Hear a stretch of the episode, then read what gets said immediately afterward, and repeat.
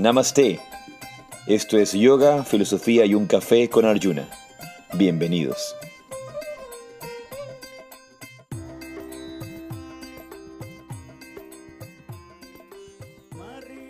Jai Sri Radhe, Namaste. Bienvenidos a un episodio más de Yoga, Filosofía y un Café. Yo soy Arjuna Das. Y yo soy Chintamani.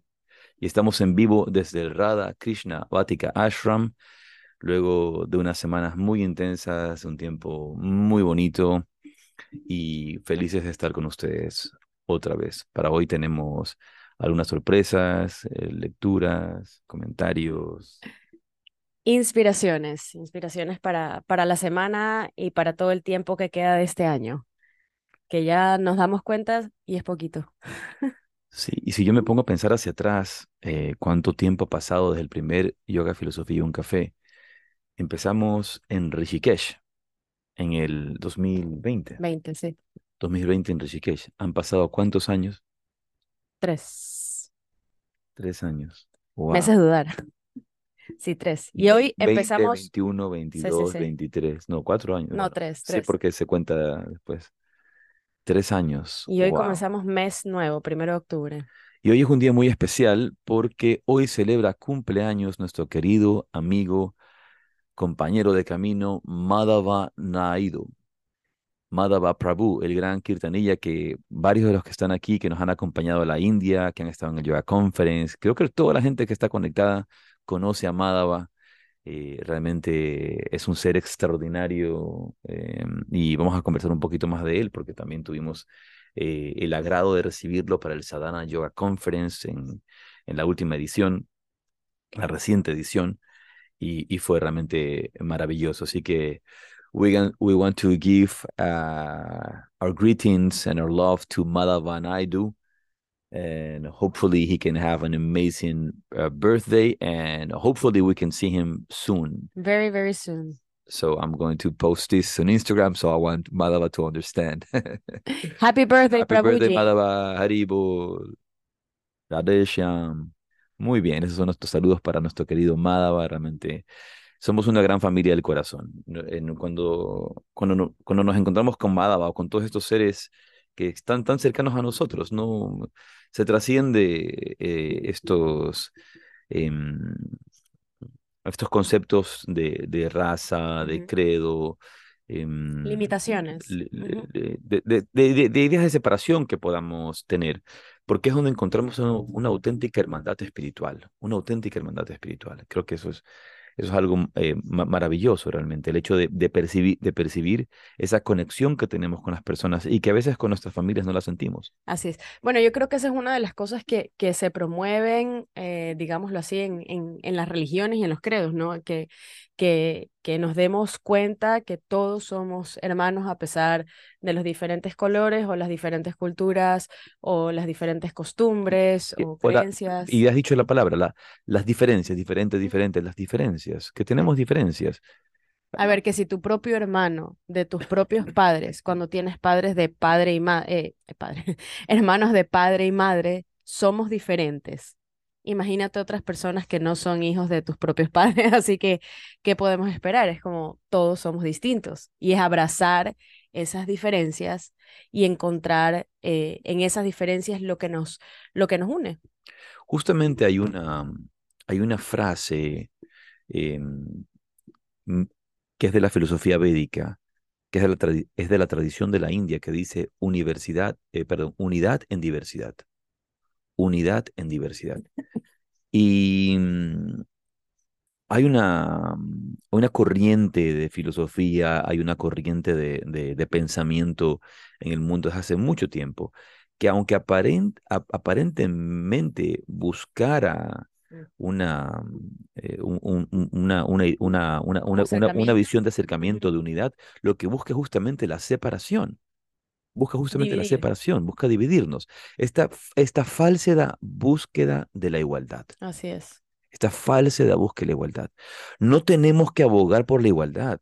No tenemos, no debemos abogar por la igualdad. ¿Por qué? ¿Por qué no debemos abogar por la igualdad? Porque no somos iguales. Sí, sí, así es. Por lo que hay que abogar es por la unidad en la diversidad por el respeto a las diferencias, por el respeto a que todos somos distintos, por el respeto que todos tenemos costumbres, culturas, tradiciones, pensamientos, formas de vida que son distintas. Distintas, así que son distintas y que todos somos distintos. Yo no soy igual a ti, tú no eres igual a mí, nadie de los que está aquí es igual al otro. Tenem- podremos tener ciertos rasgos parecidos, pero tomo- todos somos distintos. Y, y cuando tú ves la, la, mm, la belleza de un árbol que tenemos aquí al frente en este ashram maravilloso aquí en Dos Mangas, que muchos de ustedes conocen de forma directa, em, cuando ves estos árboles maravillosos, ve- ves cada hoja de lejos podrán parecerse, pero si coges, no hay una hoja exactamente igual a la otra, Incluso del mismo árbol. Y de ahí, del bueno, mismo árbol. tenemos todo un bosque. Así que Y hay en todo un bosque, cada árbol gran es cantidad, distinto, exacto, gran cada cantidad hoja de especies. cada, cada, cada forma es distinto. Y es, Y esa es la belleza de la diversidad de la vida. no solamente que es la belleza, porque se ve bonito, sino que esa es la riqueza. Porque si hubiera solamente un árbol, entonces nada de esto existiría. Necesitas esa variedad, esa biodiversidad, ¿no? Pero ¿qué es lo que se pretende hoy día? De alguna manera se pretende que todos seamos iguales, que todos pensemos igual, que todos sintamos igual, que todos nos pongamos la misma camiseta. Como No, equipo de no, fútbol. sí, sí, no, e- e- e- esa, y eso es lo, y eso es, es parte de esa, mm, de esas herramientas políticas para, para crear eh, visiones que luego se llamarán fascismo. Esa es una herramienta de, de la visión fascista, el hecho de ese orgullo propio, orgullo de lo que yo soy, ese orgullo de mi, ese, De pertenecer. De pertenecer, ¿no? Por- Porque lo que, lo que hacemos es eh, eh, eh, buscar que todos seamos iguales y rechazamos a los que son diferentes. Que está, está Un- bien, está bien unidad, pertenecer y unidad en diversidad. Sí, yo, yo iba a decir que acotar, que está bien pertenecer y sentir que uno pertenece. De hecho, es parte em, como de, de la, de lo que se llama la identidad del ser humano. Ya, yo sé, no vamos a irnos profundamente porque ese no es el ser, pero así, por encima, ¿no? A, a vuelo de pájaro. Es parte de la identidad del ser humano. El problema es cuando solamente quieres pertenecer a eso y no eres nada fuera de, y todo el que está no. fuera de, entonces Perdón, allí perdón, no, no no. quiero decir no, lo que quiero decir es que es un, un poquito más profundo, porque no, ni siquiera me voy a meter al campo del espíritu, pero en el eh, eh, esta, esta visión justamente de igualdad es el hecho de sacrificar a uno por el grupo. Desde que, mm, me explico, es como de igualdad, de, de esta visión de, de igualdad, de unidad en la que uno se sacrifica por el grupo. Entonces, el individuo deja de ser, el, el individuo deja de ser importante, lo importante es el grupo, Claro, lo el equipo. importante son los demás, lo importante es el equipo. No, lo importante eres tú. Lo importante eres tú. Cuando tú te sientes amado, cuando tú vives en amor, cuando tú te reconoces a ti mismo como esta presencia maravillosa de verdad, bondad y belleza, cuando reconoces eso en ti, puedes vivir en equilibrio con el mundo entero y puedes, puedes relacionarte con todos, puedes Con vivir todos. sin miedo, Así es. sí, puedes sí. vivir en auténtica unidad. ¿Pero por qué? Porque te reconoces tú a- a- aquí. Entonces, cuando en cambio empezamos a trabajar en esta, esta visión de, de esta igualdad de, eh, de, de grupo, de, de pensamiento, de, de, Como colectivo, un eh, colectivo, de, que somos, que somos un colectivo, que luchamos por algo, sacrifique, alguien tiene que sacrificarse por el grupo. Sacrifiquemos a Sati por el grupo. O sea, alguien hay que, alguien hay, alguien hay que, que sacrificar. A la eh, Virgen a- del eh, grupo. no, no, no, no, no, es como, eh, me entiendes, ¿verdad? Regresar sí, esa sí. unidad en diversidad. Y qué bonito es que aunque, por ejemplo, no pertenezcamos a la misma religión, que no pertenezcamos a la misma tradición, que no tengamos ni siquiera el mismo gurú o la misma, la misma forma de creencia, podamos descubrir en esencia el amor. ¿Pero por qué? Porque hemos- lo hemos descubierto dentro de nosotros. Cuando descubres esto dentro de ti, puedes poder vivir en paz con todo el mundo, puedes eh, eh, sentir a, todo, a todos los demás hermanos. ¿Por qué? Porque tú te sientes completo, porque tú te sientes en amor. Y al tú vivir de esa manera, puedes compartir con otros en amor. Porque si no, simplemente vas a estar buscando a los que son eh, eh, Iguales. iguales a ti, nada más. A los que de- pertenecen a, claro a, a tu mismo a los que, a los que pertenecen a esa, a esa secta, ¿no? A la religión, a esa forma, a esa, Bueno, esa por forma eso se llama, alguna vez lo, lo, lo hablamos en uno de los episodios y por eso se llama secta, porque es un sector, una, una parte, solamente un grupo. Muy bien, y antes de, de comenzar, quisiéramos ir directamente a la meditación para luego dialogar sobre estos temas de sabiduría, de inspiración, eh, de yoga, de esa auténtica unidad, que es descubrir nuestra unidad interna con toda la, con toda la creación, con, con, con toda la divinidad y poder expresarnos desde adentro, vivir desde adentro, eso mismo que estamos hablando ahora, pero siempre regresando a ti, a tu centro, en ti. Así que te invito a sentarte en una postura cómoda.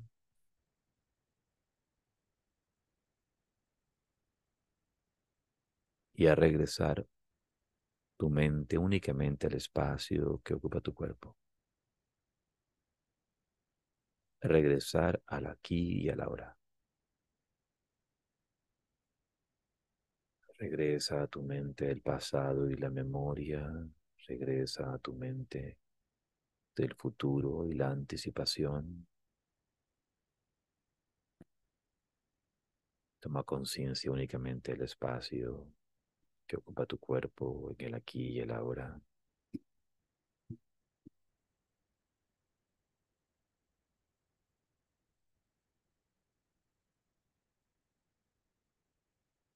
Relaja tu frente. Relaja tu frente un poco más.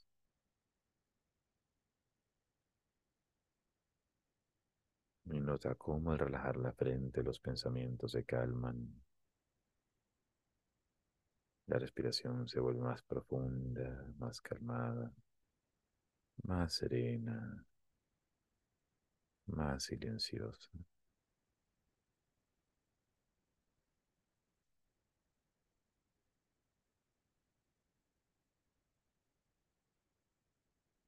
Por un momento descansa en observación de tu respiración.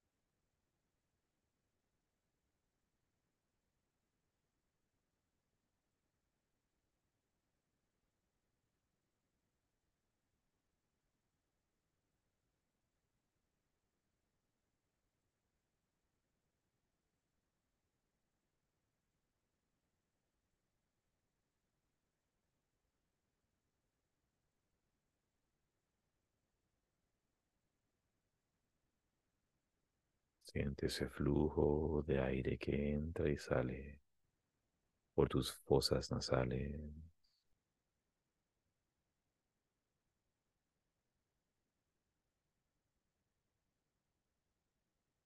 con una comprensión clara del regalo de esta respiración, con una comprensión clara de esta fuerza vital, de esta energía esta presencia de vida que es la respiración.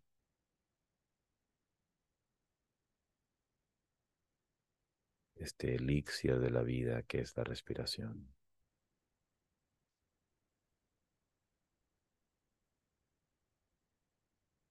Si la respiración fluye, la vida fluye. Si la respiración se detiene, la vida se estanca.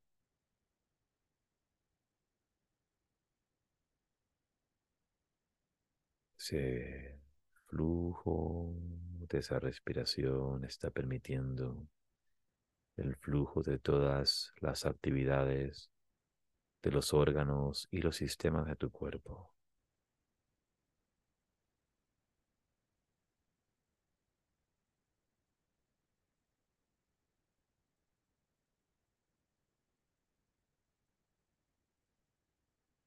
Siente en el flujo de tu respiración fluye también la sangre que se bombea desde el corazón, fluyendo por todas las venas y arterias, en perfecto balance, equilibrio.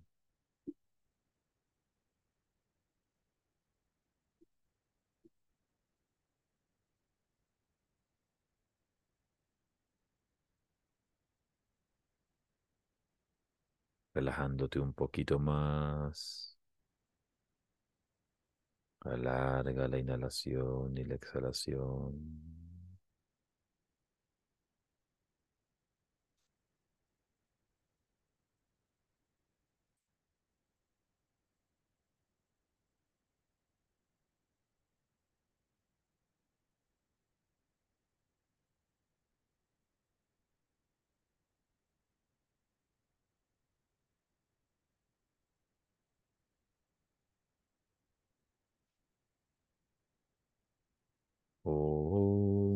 Makyana Timirandasya Yanangyana Salakaya Chaksurumilitam Tasmai Shigurave Namo. Y ofrezco, ofrezco mis más humildes reverencias a, a, mi maestro espiritual, a mis guías espirituales, por abrir mis ojos con la antorcha del conocimiento cuando me encontraba en la oscuridad más profunda. Y muy despacio abres tus ojos, lentamente abres tus ojos.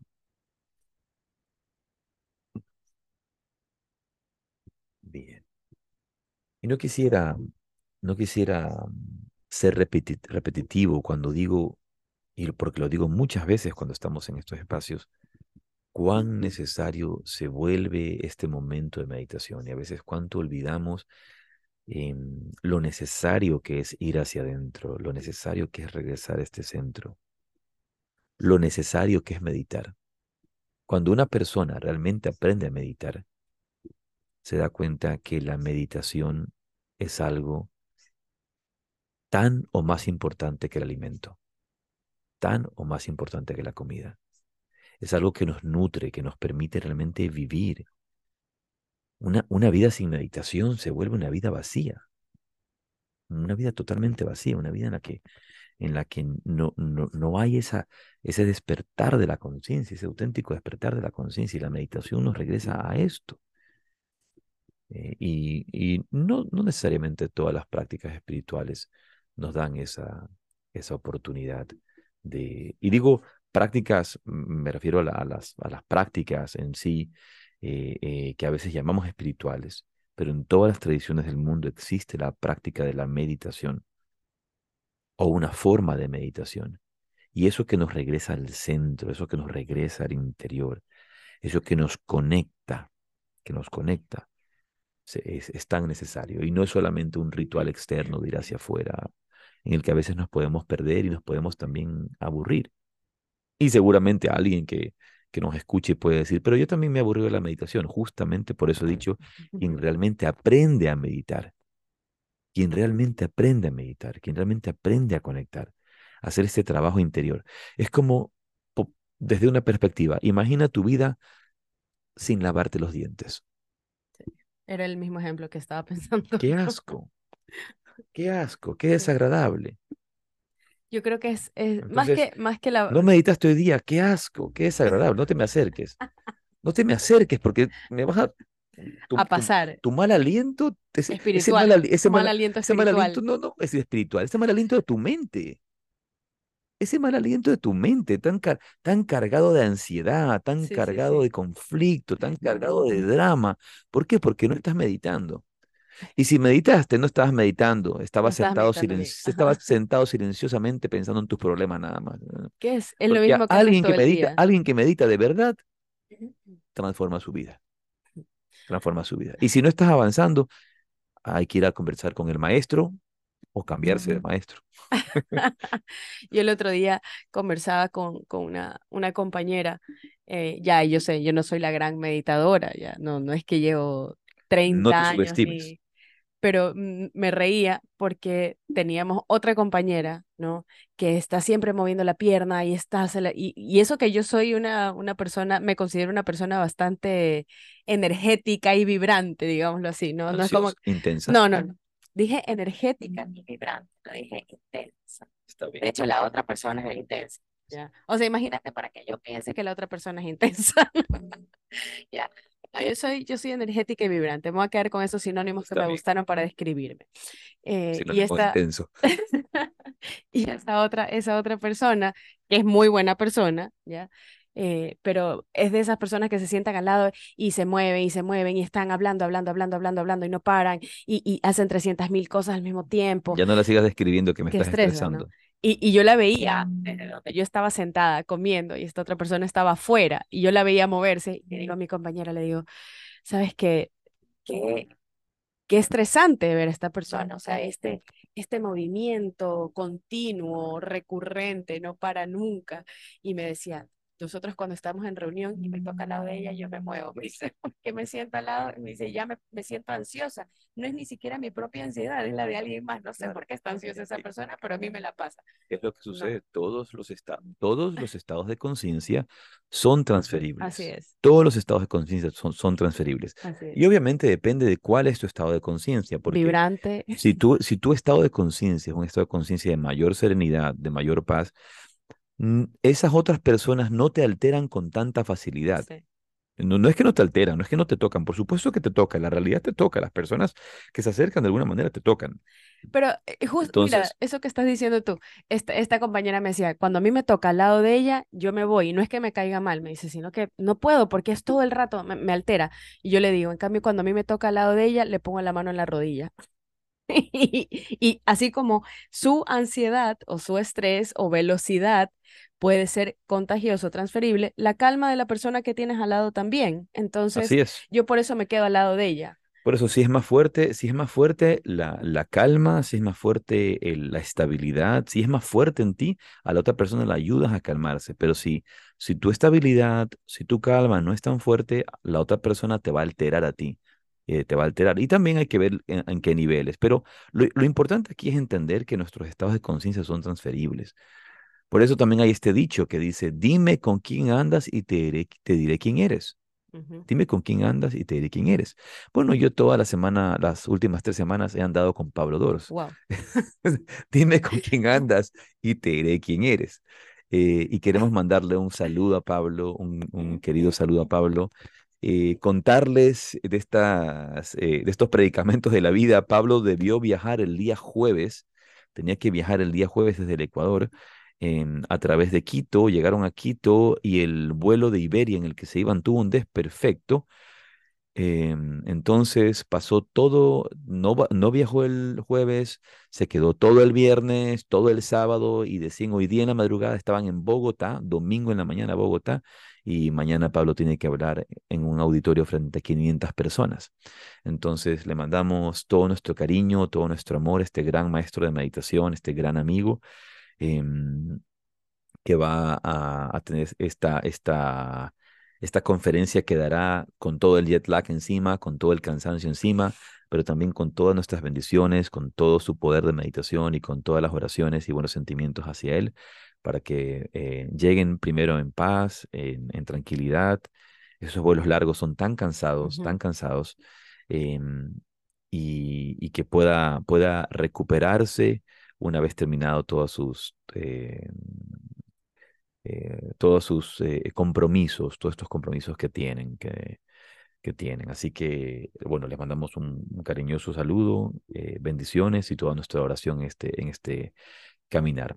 Bien, y hoy, y hoy día vamos a conversar un poco de lo que fue el Sadhana Yoga Conference em, y realmente de, de esta sensación de despertar, que si, si hay una sensación que, que pudo dejarnos el evento del Yoga Conference para muchas personas es este despertar, este despertar, incluso para las personas que de alguna manera sentimos o sienten que están avanzando en el sendero espiritual y muchos a veces se han quedado estancados se han quedado estancados. De repente no te diste cuenta y te quedaste mucho tiempo estancado, mucho tiempo dormido. Y, llega el momento de volver a despertar. Y para abrir esta, esta, esta conversación, em, tomando también eh, las reflexiones de este gran sabio que yo lo he admirado por siempre desde que, desde que lo conocí, eh, desde que supe de él, porque nun- nunca lo conocí personalmente, pero leí sus libros, que es Anthony de Melo. Eh, vamos a leer un- un escrito que él comparte sobre el despertar. de su libro Despierta. Y comienza así. Sobre el despertar. Espiritualidad significa despertar.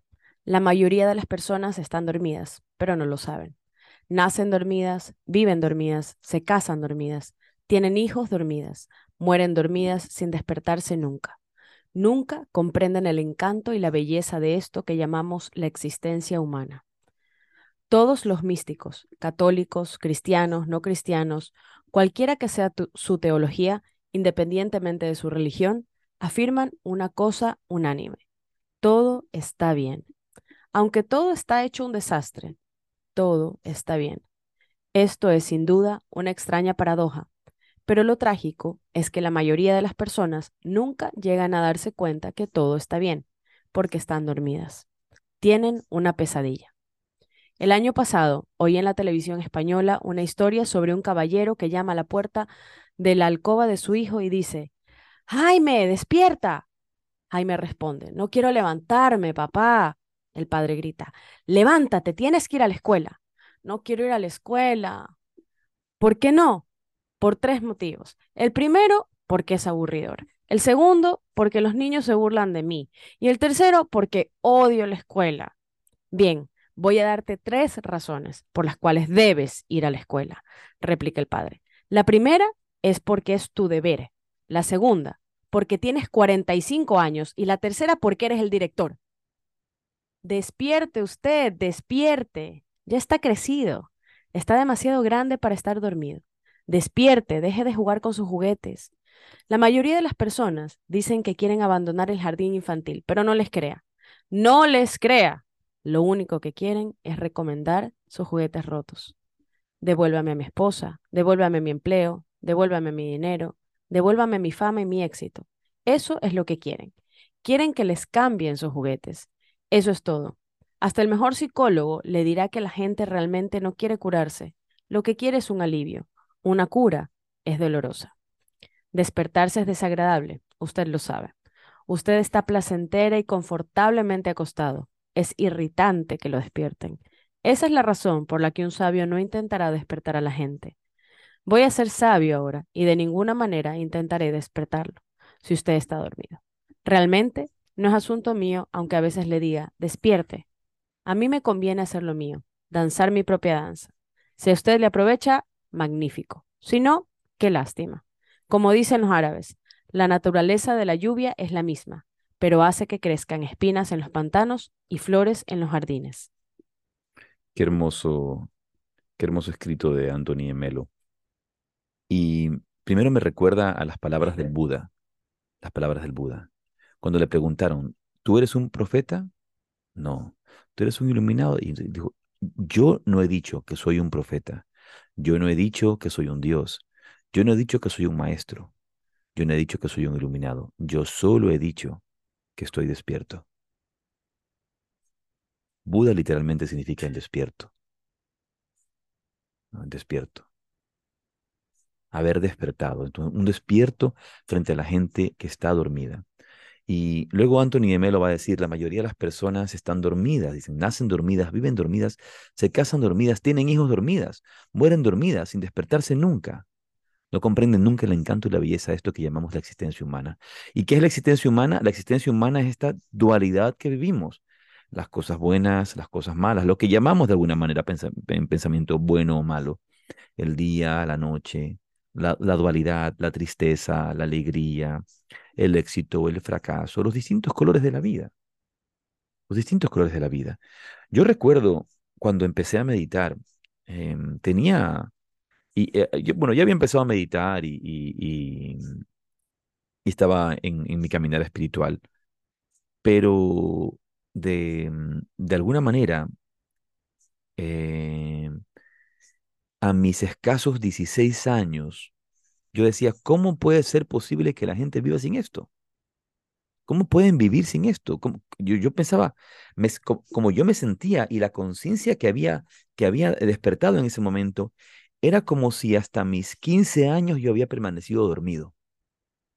Era como si toda mi vida anterior, es decir, desde que yo era un niño, todas las alegrías de la, de, de la niñez, de la juventud, este, todo, todo esto hubiera, hubiera, em, hubiera sido, hubiera estado dormido, como que yo hubiera estado dormido, ¿no? Anestesiado. Anestesiado. Entonces, em, te- era- e- eres, incon- e- eres como que eres inconsciente, ¿no? Mm, Como, y- y me refiero a ser inconsciente de que no tomas conciencia de la vida, que no eres consciente de la vida. Por eso Anthony Melo eh, em, dice, tienen hijos dormidos, eh, tienen hijos dormidos, viven vidas dormidas, se casan dormidas. Todo lo que hacemos lo, lo hacemos por automatismo. Todo lo que hacemos lo hacemos automáticamente, de forma automática.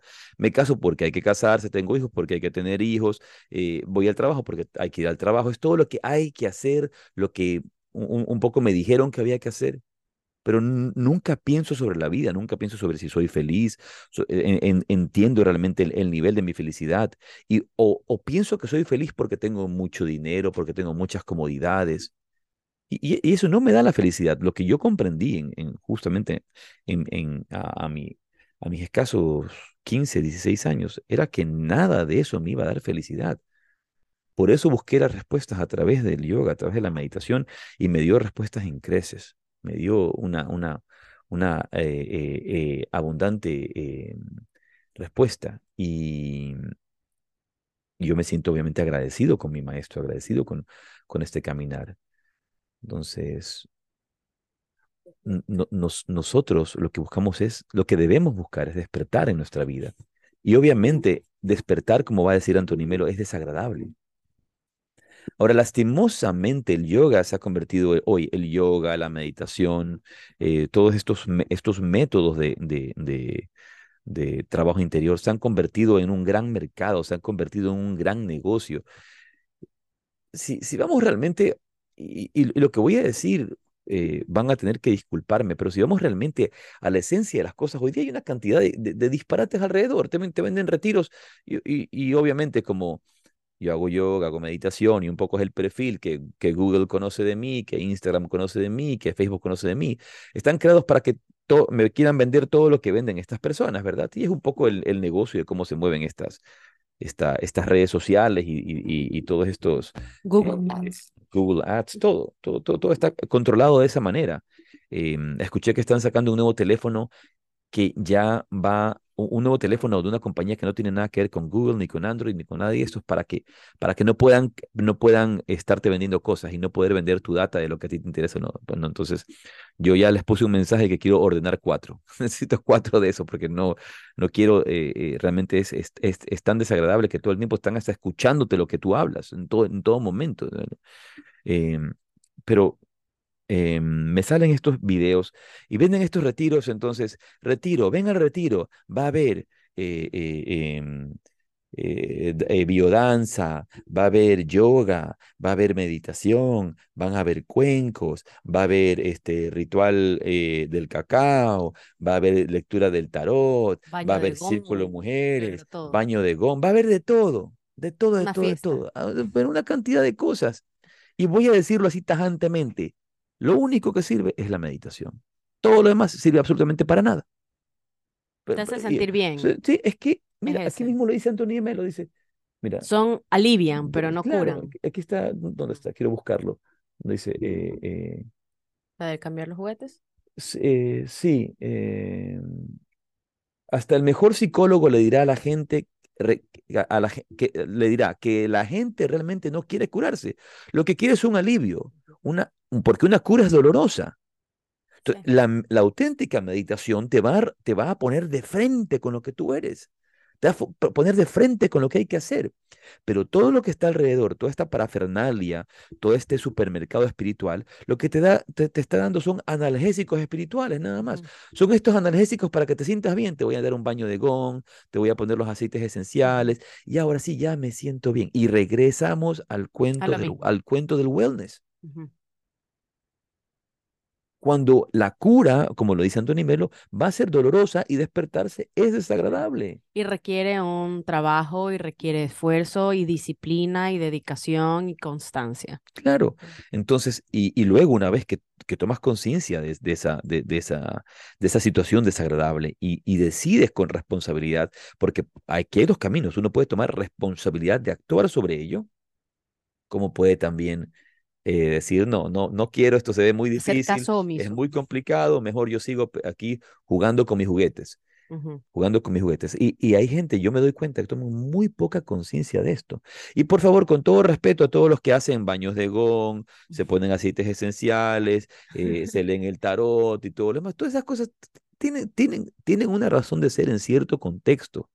Pero en última instancia, las, las personas que hacen esto también saben que lo que realmente vale es la disciplina espiritual de la meditación. Los otros, creo que las otras cosas son como coadyuvantes, como en la medicina, sí, ¿no? sí, sí, sí. Es, ayudan eh, y, y creo que de pronto puede ser como la herramienta con la que tú llamas la atención de las personas, las, las atraes a este camino, porque es así, es como cuando tú te lees un libro, te lees un cuento, un, un, un, artículo en un periódico, una revista, tiene un título y ese título es el que te llama la atención, el que te atrae, tiene que ser llamativo, ¿no?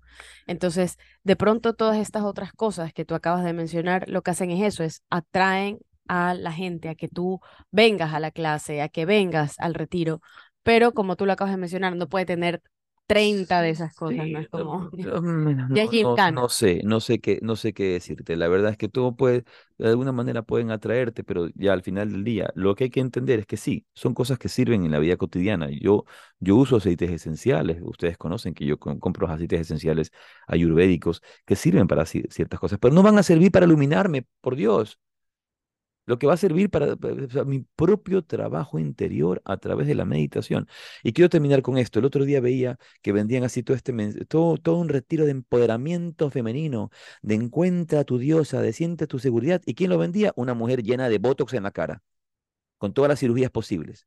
Entonces, mi pregunta es, ¿cómo alguien que va a hablarte de que aceptes tu belleza si no acepta la propia suya? Claro. O sea, tiene la, la cara, la cara repleta de botox, eh, los, los labios hinchados que parece que le dieron un golpe en la, la boca, Le que le picó picó una avispa, le picó una avispa, lo- los, los labios hinchadotes con todo lo que se ha puesto y, y, y vendiendo seguridad femenina. Claro. Vendiendo, pero discúlpame la incoherencia, vendiendo seguridad femenina de esa manera y hay un montón de ilusas que le creen.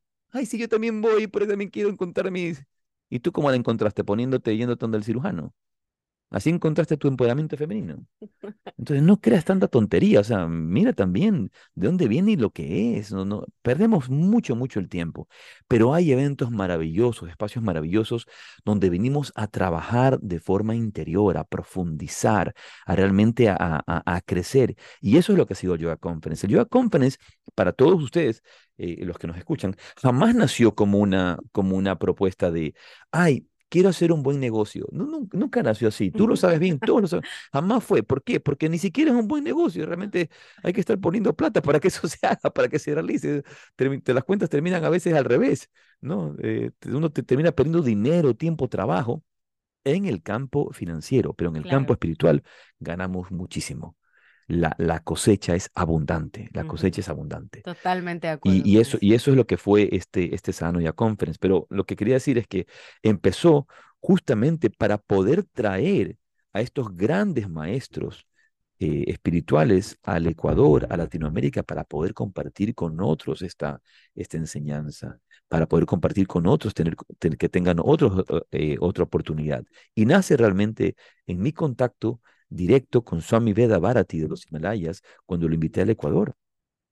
Y, para, y, y pensé, yo no voy a invitar a Swami Veda Bharati al Ecuador para que lo vean cuatro pelagatos. No, eh, no puedo hacer eso. ¿Cómo voy a hacer para que ve- venga, venga Claro, él? vale la Y pena. voy a hacer, digamos, digamos que lo, lo iba a hacer con la escuela de autorrealización de mi maestro, el padre Dávila, y iban a venir ya, digamos, este, las personas de allí que íbamos a re- reunir, que eh, 100 personas. No, tenemos que hacer un evento grande, que toda la comunidad de yoga del Ecuador se, se, Se entere se y se beneficie, beneficie. que toda la comunidad de yoga de Latinoamérica se beneficie. Y así fue.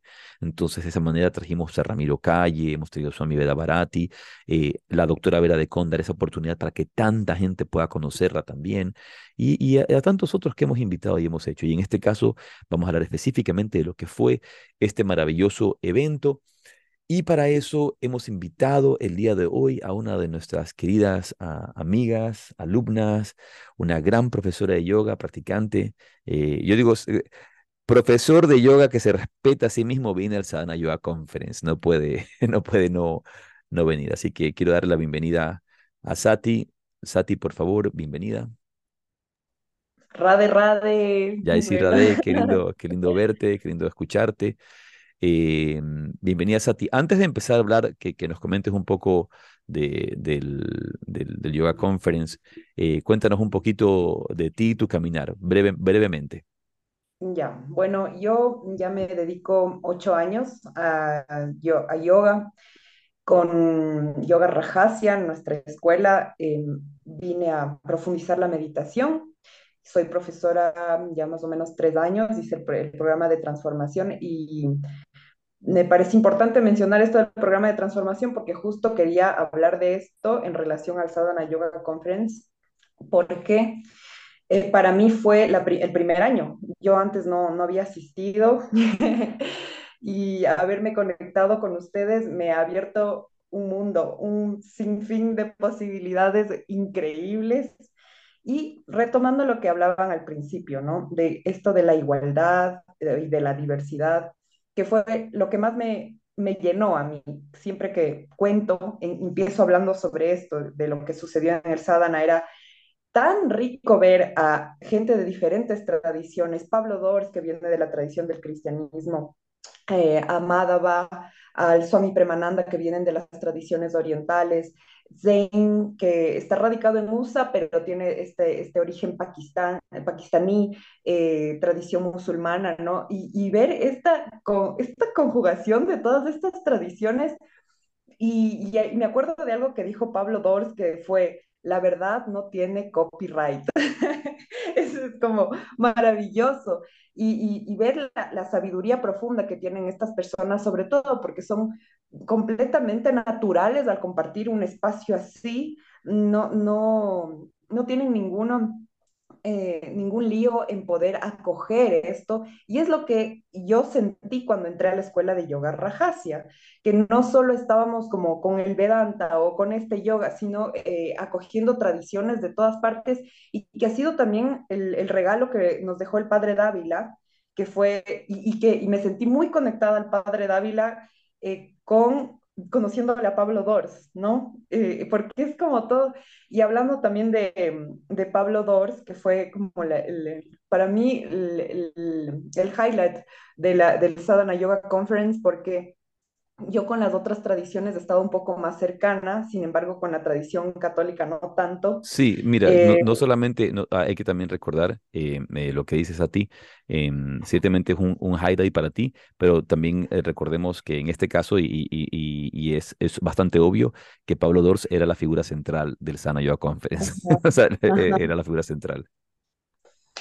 Eh, que él mencionaba, el, bueno, habló del el libro este, El peregrino ruso, habló de la filocalia, de la tradición esicasta, y, yo me sentía súper contenta y agradecida de que no eran temas ajenos a mí, porque lo hemos, los hemos hecho con, contigo en la dicha de meditar, porque tuvimos un, un, periodo en donde hacíamos estudios, estudiamos los Upanishads, leímos este libro, eh, entonces, y todo esto viene tradición también que nos entregó el padre Dávila, entonces, ¿cómo? Y además ver también que no, yo no, no, lograba encontrar separación entre lo que habíamos eh, aprendido sobre las tradiciones de Oriente con la información que nos traía Pablo Dors de la mano del cristianismo. Y yo decía, todo, todo es igual, todo es hermoso. Y poder tener esta, esta variedad ¿no? en el sadhana de empezar con la práctica de asana, con Zain, que es un profesor increíble que nos pudo dar minuciosamente eh, esa mirada sobre el movimiento, sobre la articulación, sobre lo energético. Eh, tuvimos en uno de los días tres horas enteras ¿no? de, de asana, donde inclusive Pablo Dor se sumó hizo todo, estuvo increíble. Bueno, después la, las charlas con Swami Tú sabes que, pa pa que, Pablo Dors, Pablo Dors dijo algo, Pablo Dors dice, ¿Sí? nunca me he sentido tan viejo como en esa clase, dice. Pero dice que, dice que, que lo hicimos sentir viejo porque tanto Zane como yo estábamos preocupados de que él estuviera bien, de que no, de que, de que no se fuera a lastimar, de que hiciera todo. Decía, me hicieron sentir viejo como que yo no podía hacer y se me han hecho sentir viejo, decía. Pero lo decía eh, con, con mucha, con, con, con, mucho, con mucho buen humor, sí. Ahora que estás mencionando Sí. acerca de Zane, creo que eso es algo mu- mu- muy, importante em, y que vale, vale recalcar y, e insistir. A, a veces, cuando somos, cuando somos profesores de yoga o hemos aprendido de una escuela o hemos aprendido una práctica, y podemos tener profesores eh, eh, magníficos, podemos tener prácticas magníficas, pero, pero siempre es bueno aprender un poco más, siempre es bueno salir de nuestra zona de confort, siempre es bueno salir eh, de nuestras propias rutinas. No necesariamente voy a, digamos, tomar todas las enseñanzas que haya entregado, por ejemplo, Zane en, en, en su clase, que primero hay que, eh, hay que recalcar que es un, un, profesor realmente magnífico con, con un conocimiento muy concreto del cuerpo em, y, un, y un entendimiento eh, bastante actualizado de la movilidad, porque justamente hizo estas clases de movilidad y, y, y, y, mm, y activación articular. Eh, muchas de estas cosas, tú sabes bien, en nuestra enseñanza, pues las compartimos, la vemos, pero habían varios movimientos sumamente interesantes. De hecho, el día de ayer, en mi práctica de la mañana, en mi práctica de asana de la mañana, tomé algunos de los movimientos que Sein nos enseñó y se pueden convertir también en parte de nuestra, de, nuestra práctica y nos pueden ayudar muchísimo.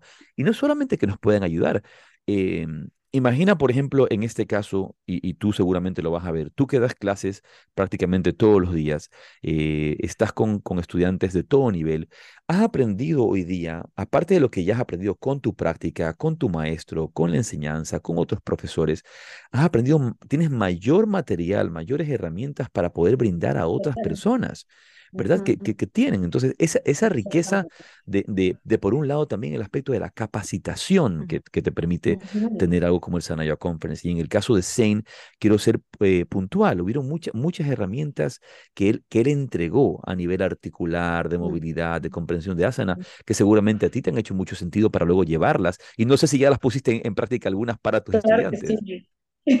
Claro que sí, con la Cristi también, que es otra eh, compañera, alumna de yoga Rajasya, eh, que estamos trabajando en el mismo lugar, en diferentes horarios. eh, estuvimos como preparando la clase en relación a lo que Sein nos enseñó. Y mira, justo el otro día que hice Gomu Kasana, que es la postura de la, de la cara de la vaca, ¿no? del rostro de la vaca, y yo les pude explicar de una manera distinta cómo poder entrar, porque es un movimiento justamente articular del hombro, ¿no? En, ese ingreso a la postura, como la rotación, la pronación, entonces un entendimiento completamente diferente y mucho más profundo de cómo movilizar el brazo para llegar a la postura. Entonces, es, es otro entendimiento, es otra profundidad y me parece tan valioso que estos espacios nos puedan alimentar de esta manera. Continúo, eh, por ejemplo, Swami Premananda, que viene también de una tradición monástica, de tradición ori oriental, nos, nos, habló sobre el pranayama, eh, sobre el movimiento energético, nos, nos, compartió un poco sobre el Bhagavad Gita, sobre esta cosmovisión eh, hindú, que bueno, igual yo lo, lo, vuelvo a mencionar porque yo me sentía tan, eh, tan contenta de que todo esto que, que nos dieron en el sadhana ya lo vimos en el Transformation Training Program de Yoga Rajasya. Eh, y me sentía súper centrada, como decir, bien, o sea, sé de lo que está hablando y está maravilloso volver a repasar esta práctica, volver a repasar este conocimiento.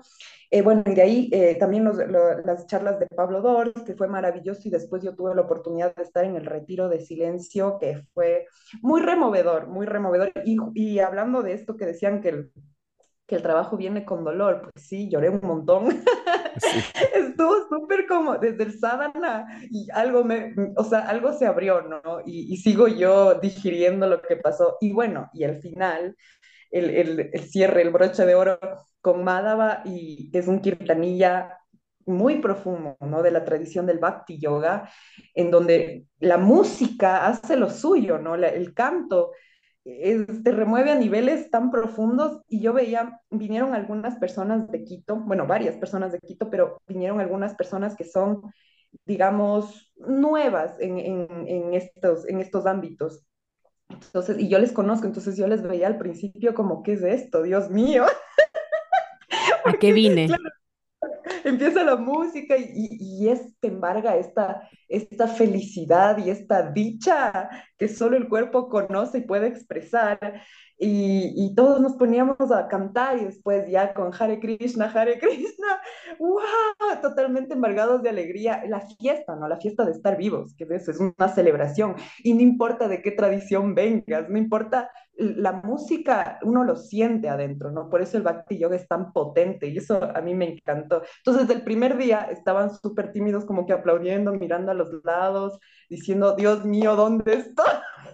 Sí. Y al día siguiente, como algo, algo se había abierto también, inclusive en Pablo Dor, ¿no? Que al comienzo también estaba así como aplaudiendo, terminó bailando, todo el mundo bailando, lanzándonos los pétalos de flores, siendo como gracias, gracias por esta unión, por poder compartir con gente además de, de todo el país, creo que vinieron personas también de otros países, eh, poder conocer a, a, otros profesores de yoga, poder hacer esos enlaces. Y un momento que fue para mí espectacular, que me conmovió profundamente, vino una monjita, recordemos sí, sí, eso. es verdad, una, una monjita estaba presente.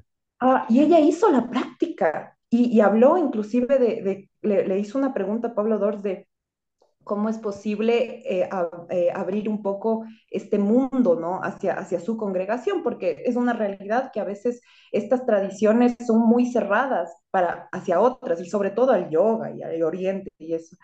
Y bueno, Pablo Dors le contestó que no, no existe una fórmula y que la vida espiritual, el camino espiritual puede traer mucha marginalidad y es real, o sea, todos creo que lo hemos sentido.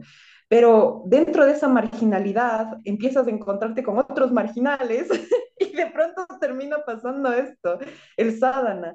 Entonces, eh, ahí la, el, Pablo Dort le dijo, bueno, aquí ya tienes un amigo. Y después yo me acerqué a hablar con ella, ¿no? A, pedirle el contacto y todo. Y digo, qué hermoso, qué hermoso que, que, se atreva a venir. Y es una muestra más de cómo esto si te convoca, ah, y algo que le dijo Pablo Dors también que fue súper importante, que le dijo, si tú has encontrado en estas prácticas un, un, lugar para reencontrarte contigo mismo, para estar más cerca de Dios, escúchate. Cre creo que ese es el medidor más importante, ¿no? Que son diferentes caminos para llegar a un mismo destino, a la fuente, como lo dice Pablo Dors. Eso, Sí, eso es lo que les puedo qué, qué compartir. bonito, qué bonito lo que compartes, eh, Sati. Sí, realmente, eh, em, obviamente, se puede, eh, se puede em, tantear, podemos ser conscientes justamente de este alcance de la meditación en la vida de Pablo Dorsi, en la vida de, de- de todos los auténticos meditadores. Pero Pablo tiene un don muy especial de transmisión de este conocimiento como escritor, como, em, como literato, ¿verdad? Eh, como gran pensador, tiene un, tiene una, un don muy especial de, transmisión. A mí, por ejemplo, eh, la charla que dio sobre la espiritualidad del desierto eh, me pareció fascinante. Digamos, al igual, al igual que tú, y una de las cosas que, que, que, que, que, que cualquiera que tenga muchos años dedicado al yoga o que haya tenido un buen, un buen curso de estudio, porque hay que decirlo, el Yoga Rajasya Transformation Tuning Program es un curso muy, muy completo, tú, tú lo sabes muy bien. Este, este Ujú, curso de transformación que hacemos es un curso muy completo, muy profundo, que realmente aclara mucho y da muchas pautas para entender la, la vastedad del yoga, la vastedad de la enseñanza oriental, la vastedad de estos métodos y también eh, de forma integral, porque nosotros, eh, digamos, vamos a decir como que no nos casamos con una escuela de pensamiento, por así decirlo, sino que de- dejamos que todas las escuelas de pensamiento traigan eh, su sabiduría a nosotros y encontremos esta unidad fundamental entre todas, entre todas ellas. Y estos, estos métodos de sabiduría, pues, están todos conectados, todos somos gran- gran- eh, miembros de una gran familia de sabiduría, por así decirlo, ¿verdad? La sabiduría es sabiduría, ya sea que venga del cristianismo, del islam o venga del hinduismo, pero es sabiduría. ¿No? Y ahí van a estar eh, presentes esos principios de amor, de comprensión, de, de verdad, de bondad, de belleza, de servicio, etcétera. Em, y todos de alguna manera que hacemos estas prácticas podemos decir, bueno, esto ya me lo sé. Ah, ya este señor está hablando de esto, ya me lo sé. Del arte de la meditación. Yo, yo, también podría decir todo lo que, todo lo que, lo que está diciendo Pablo Dors, me lo sé de memoria. Eh, todo lo que está diciendo Swami Premananda, me lo sé de memoria.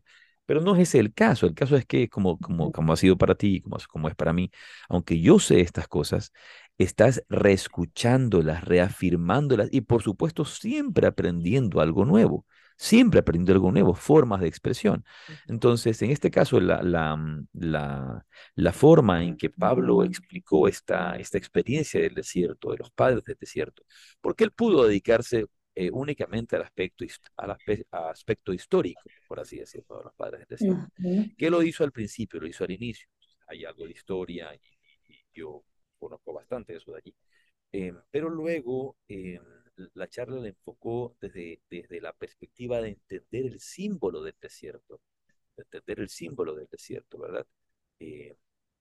Y eso fue eh, sumamente valioso con, e, con este, este, este, desierto que, que, representa este, este vaciarnos, esta soledad interior que permite despojarnos, ¿verdad? Entonces fue, no voy a contar ni decir todo lo que dijo, ¿no? Pero fue, fue, fue muy eh, eh, profundo, muy revelador el entendimiento y entender esta meditación como, como una experiencia de desierto, que digamos el símbolo del desierto ha estado presente en, es el el símbolo por excelencia, digamos, de la tradición cristiana, porque es el escenario donde se, donde se desenvuelve eh, esta espiritualidad.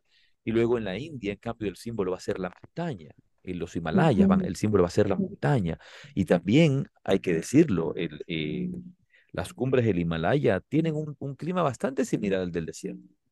Son bastante, bastante desérticas, no son lugares, digamos, eh, poblados de, de, fertilidad de naturaleza, ¿no? Porque, ¿no? porque no lo es, a esas alturas no crece de esa manera. El, el... Lo mismo si te vas al Chimborazo o si te vas a cualquiera de estos nevados, no hay eh, lo mismo que hay en la selva, la, visión es distinta. Entonces, cada espiritualidad también tiene sus propios símbolos, sus propias formas, su propia manera de expresarse y, nos relaciona con nuestro mundo, con el mundo exterior, hacia también la vivencia del mundo, del mundo interior, ¿no? Como, como es afuera, es adentro, como es adentro, es afuera. Quería también mencionar esto que dices de esta, esta, ya me lo sé, ¿no? Este pensamiento de esto ya me lo sé, es peligroso, creo yo, sobre todo para nosotros que somos aspirantes, aspirantes de la vida, aspirantes a, seguir creciendo. Entonces, realmente lo sabemos, o sea, eh, hemos profundizado realmente porque siempre estamos creciendo, siempre somos distintos.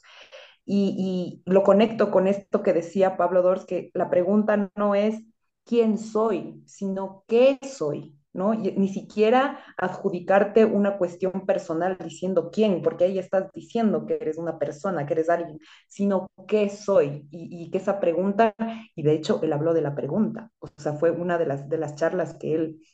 El poder de la pregunta. Exacto, el poder de la pregunta. Entonces, que la pregunta sea siempre la guía, no más, no la respuesta. Claro, y, luego eh, esa, esa, esa, esa, respuesta también de la vida. A veces tenemos tantas preguntas sobre la vida y lo que hay que aprender es a vivir em, en, armonía y en equilibrio y en paz con la pregunta. Que, que, la vida está llena de, de, de, estas preguntas e inquietudes de vida que realmente no tienen respuesta. Porque no hay una respuesta exacta, no hay una respuesta exacta que puedas tener. Y eso se va simplemente a manifestar en, en, en, en tu propia vida algo que quería decir de lo que estabas diciendo, yo recuerdo una vez, estuve en un taller, estuve en un taller con Sir Dharmamitra en Colombia, y nos, me acompañó una chica, no, no, me, acompañó, sino que estaba allí una chica que yo conocía. Éramos unas 400 personas, 500 personas con, estudiando con Dharma un fin de semana intensivo, muy bonito, muy hermoso. Yo siempre he admirado, admirado mucho a Dharma Mitra y tengo esta admiración por estos grandes profesores, estos grandes maestros. Y mm, Dharma en algunas ocasiones repitió varias veces sobre varios temas, ¿no? Sobre algunos temas. Y recuerdo que el segundo día o el primer día en la segunda sesión, ¿no? Porque normalmente son sesiones en la mañana y luego sesión después de almuerzo. Eh, durante la sesión de la mañana, luego la sesión después de almuerzo, esta muchacha se, se, estábamos, estaba sentada al lado mío en un momento y se me acercó al oído cuando Dharma estaba hablando y me dijo, oye, pero eso ya lo dijo. Entonces, a mí me molestó su actitud, me molestó mucho porque justamente es esa actitud de creer que te lo sabes todo o creer que, eh, que quieres llenarte de conocimiento eh, banal, nada más, como algo que, que, como algo que quieres rellenar, de, rellenarte, ¿no? De rellenarte monstruo come de conocimiento innecesario, de conocimiento innecesario. Y yo cogí, me di la vuelta y le dije al oído, es para ver si se te graba. Y se, lo, y se lo dije, es para ver si se te graba. Y realmente lo pienso así. Cuando tú repites una enseñanza, esa enseñanza va, va calando sobre ti. Pero no tengo que estarte dando muchas enseñanzas. No es cuestión de no es cantidad de enseñanzas, sino calidad de enseñanza lo que estamos, lo que estamos buscando, ¿no? Entonces, em, e, e, esa, esa, esa reflexión que haces es correcta. Tenemos que tener mucho cuidado con pensar, ah, esto ya me lo sé, ah, yo ya sé meditar, o ah, yo ya sé esto, ah, yo sé el otro. Eh, em, para, para esa razón, si realmente uno quiere avanzar en la vida, uno tiene que ser discípulo. Y para ser discípulo requiere un maestro. Y, y para tener un maestro uno requiere ser humilde.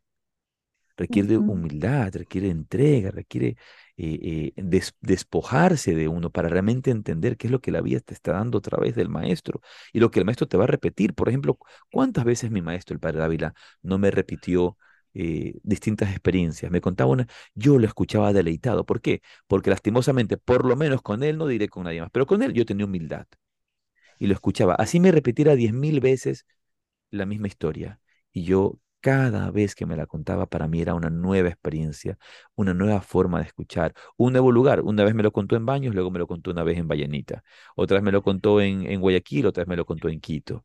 Por, así decir, ¿no? es por poner un ejemplo porque lo escuché algunas veces repetir una experiencia. Recuerdo que alguna vez a un ex alumno que tuve, que era un ignorante, eh, y iba a quedar reveladora, porque le conté una vez, le, le estaba diciendo, mira, te voy a decir, te voy a contar una historia. Entonces le dije esto, esto. Entonces me dijo, Gus, eso ya me has contado. Y como casi le doy un bofetón. de, de, verdad, o sea, un bofetón espiritual. Iba a decir, que qué, pérdida de tiempo. Estoy perdiendo mi tiempo con, con, con un... Eh, eh, ¿cómo se dice? Eh, arrogante. No puede haber mayor acto de arrogancia, prepotencia, que cuando alguien te está con sinceridad contándote algo, tú vengas y lo calles y le digas, ya me lo contaste. No, o sea, debe haber alguna razón por la, que, por la cual te la está contando y hay que entender siempre los contextos. Y este contexto era un contexto espiritual. Que si por alguna razón te lo estoy repitiendo es porque no lo has entendido porque no lo has entendido y debes entenderlo en este momento. Pero hay tanta arrogancia, tanta prepotencia, eh, tanta irreverencia hoy día, em, como hay tanta, todo este conocimiento de una u otra forma, y no voy a decir el conocimiento, pero parte de este conocimiento está hoy día en redes. Hoy día puedes encontrar charlas en redes, en, en YouTube, en Spotify, puedes, puedes bajarte libros por internet, puedes buscar. El día de mañana viene un alumno y te pregunta algo, este, ¿qué, qué es este Calpa? Y tú no tienes la más mínima idea, este, no recuerdo ahora, déjame ver si me acuerdo. Y lo que vas mentiroso, no te acuerdas, no, ni siquiera sabes lo que es. Vas y buscas en línea, pones en Google, buscas Calpa. Entonces está, sacas tus conclusiones y vas y dices lo que te da la regalada gana basado en una información que conseguiste en línea. Entonces, como todo está en línea hoy día, hoy día ya te, cualquiera ya se cree gurú, cualquiera ya se cree maestro, porque todo lo sacan de, de, de, de la información en línea. Pero es, es, conocimiento que no ha sido integrado. Es conocimiento que no es vida de tu vida, es conocimiento que no, que realmente no, no has hecho tuyo, que no lo has vivido, que no lo has experimentado y que no has tenido tampoco la oportunidad de, de vivir la vida y de, y de sufrirla, como, como está diciéndolo en este escrito que nos cuenta Anthony Emelo, en este camino de despertar. Y qué bonito es ver personas que vengan al Sadhana Yoga Conference y despierten, y despierten. Y lo, lo, ideal es tratar de mantenernos despiertos. Antes de continuar, quisiera que leamos una, una, un testimonio, un pequeño testimonio que nos ha mandado nuestra querida Ana Luz Franco, Ambika Prakash, Devi, eh, Chintamani, si nos lees lo que cuenta. El Sadhana Yoga Conference me reconectó con mi corazón, me hizo estremecer y sentir vida. Pude aprender de maestros espectaculares, los cuales me dejaron enseñanzas increíbles de movilidad y estabilidad, formas de meditar, purificar la mente para cosechar paz interior. Además de pranayama, con el fin de purificar los nadis, pudimos aprender los tipos de karma. También fantásticas enseñanzas para conectar con el corazón. Terminamos los dos días llenos de devoción cantando mantras conmovedores que nos hicieron sentir el amor de Dios y bailar llenos de alegría. Agradecida profundamente por haber vivido un fin de semana con mi sanga dorada y haber adquirido información de tan alto valor. Con gratitud, Ana Luz Franco. Oh, qué bonito. Y ese es el sentir, ese es el sentir de muchas personas sobre el Sana Yoga Conference, un sentir de mucha, de mucha gratitud, em, que, que, que es lo más importante, el hecho de, de- de llevarnos estas enseñanzas, de, de vibrarlas, pero no se puede quedar, no se puede quedar allí, debemos llevarlas a la práctica cotidiana, debemos lle- de llevarlas al, al, al día a día y al mismo tiempo em, pasar la nueva, nu- la, la, la buena nueva, compartir la buena nueva, que otras personas también eh, eh, tengan la oportunidad de venir. Mira, después del Sana Yoga Conference he hablado con varias personas. Una de ellas me, me, me dice, estoy muerta en vida, no puedo, no puedo creer que fui tan torpe de no venir, de no ir al Sana Yoga Conference. No puedo creer lo que, lo que me he perdido. ¿Por qué? Por estar en mis pensamientos, por estar en mis dudas, por estar en, en, en mi mente, por, por no no, no, no hacer el esfuerzo de poder ir. Y, y, hay gente arrepentido hoy día, después de haber escuchado lo maravilloso que estuvo, de no haber ido, de no, haber, de no haberse dado esa oportunidad de, de venir al Sano Ya Conference y, y, reconectar y profundizar. Y al final del día, despertar, tener un, un, un, un, una herramienta más que nos ayuda a despertar. Las personas que ya de alguna manera practican meditación o están en este camino, hay que ver en qué, en qué etapa del camino están y si realmente han despertado o esta, o esta práctica que supuestamente les han dado es simplemente un, un mecanismo de alivio temporal. Porque muchas veces estas herramientas pueden también convertirnos una especie de estructura que no nos permite ir a la fuente. Y ahí es donde entra la necesidad del maestro y la necesidad de estos encuentros. Porque si, si eres un alumno de yoga o un practicante de yoga, vamos a decir, huérfano, huérfano de, de maestro espiritual, porque hiciste un teacher training en cualquiera, y que no hay esta, esta, es, es, es, esta, mm, esta, esta presencia de auténtica guía espiritual, de real guía espiritual, ¿no? No de, hay, hay, hay tipos de guías espirituales, ¿verdad? Em, que te permita ponerte, ponerte el espejo frente a ti y realmente observarte. Vienes a un evento como este, donde Pablo Dors, eh, en su charla del arte de la meditación y, y, y, en todas, en todas las que dio, nos hace realmente eh, caer en cuenta de dónde estamos parados. ¿Dónde, dónde estamos detenidos? ¿Dónde, eh, en, en, qué momento de nuestra vida estamos y dónde estamos estancados en nuestra vida espiritual? Y eso, y eso puede, puede despertarte. Es, esa es la importancia también de, venir a eventos como este, porque no solamente, eh, eh, no es que vas a encontrar necesariamente un, ma un, maestro nuevo para ti, pero alguien con maestría viene y te recuerda, oye, no te pierdas del camino. No te pierdas el sendero. Hay, todavía un sendero que recorrer.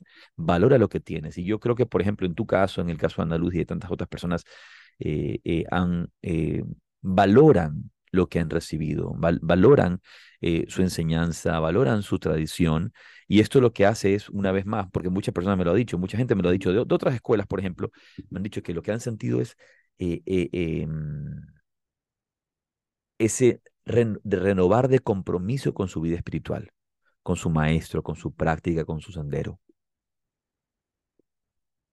Sí, me parece súper importante recordar esto del maestro, porque y yo lo, lo, cuento y lo repito algunas veces, de que yo mm, hace tres años, bueno, antes de conocerles, básicamente, yo no entendía muy bien qué era esto del maestro. Es más, lo veía con mucho cinismo y con, con mucho, eh, no sé, cinismo, cinismo es la palabra, ¿no? Como que, ay, por favor, yo soy mi propia maestra.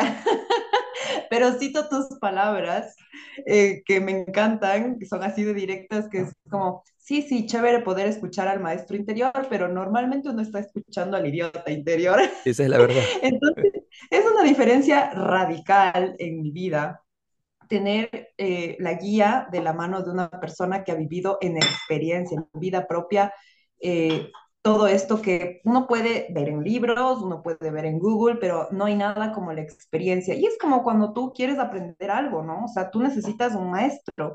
Y qué mejor que un maestro para aprender sobre la vida.